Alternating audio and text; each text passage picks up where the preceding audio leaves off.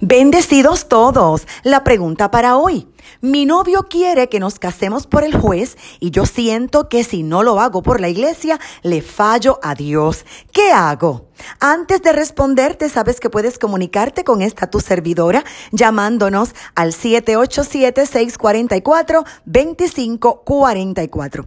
Primeramente, me alegra profundamente que quieran casarse, pero procedamos a evaluar tu situación. El matrimonio cristiano también es un contrato. Tiene dos aspectos importantes. Número uno, el pacto delante de Dios. Número dos, el aspecto institucional jurídico. En este sentido, cita Gálatas capítulo 2 versículo 15 que un pacto después de ratificado, aunque sea humano, no se puede quebrantar. Por lo tanto, no podemos decir que alguien que se casó por lo civil ha pecado contra Dios. Quiero darte algunos ejemplos. Hay países donde el matrimonio civil es obligatorio antes del matrimonio religioso. Y está claro que si ambos son creyentes, no, no deberían convivir hasta el pacto delante de Dios. Ahora bien, si tú eres católica y te casas por lo civil y no por la iglesia, recuerda que la iglesia católica no te valida el matrimonio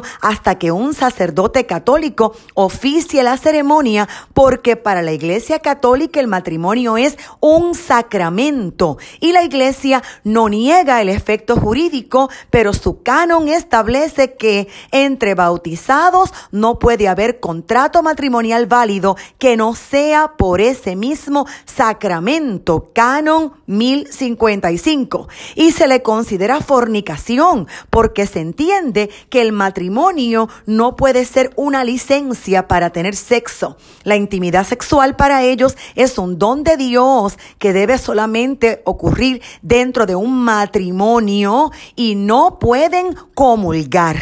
Por otro lado, la mayoría de las congregaciones protestantes validan el matrimonio civil tanto como la ceremonia nupcial cristiana. Ahora, la pregunta que debes hacerte es, ¿por qué tu novio no quiere casarse por la iglesia y tú sí? Antes de casarte, por favor, evalúa otros aspectos bíblicos. ¿Te quieres casar con un yugo desigual? Porque cita la segunda carta a los Corintios capítulo 6 versículo 14, nos unáis en yugo desigual con los incrédulos, porque qué compañerismo tiene la justicia con la injusticia y qué comunión la luz con las tinieblas. Te voy a explicar brevemente lo que es un yugo desigual.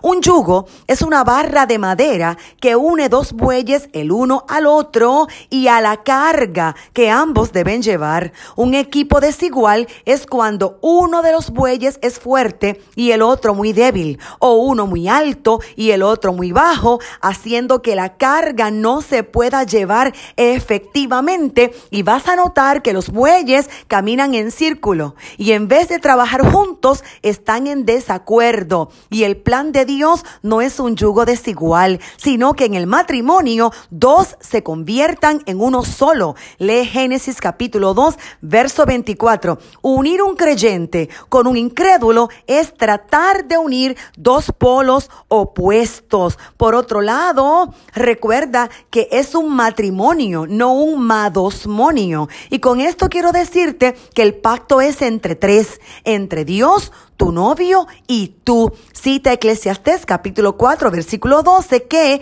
cordón de tres dobleces no se rompe fácilmente. Así que finalmente mi querida hermana en la fe, desde antes de la boda ya están en desacuerdo y casarte con un yugo desigual sí es faltarle a Dios y a su palabra. Así que este es mi consejo. Conversa con tu novio, revalúa tu decisión porque el matrimonio es un pacto para toda la vida.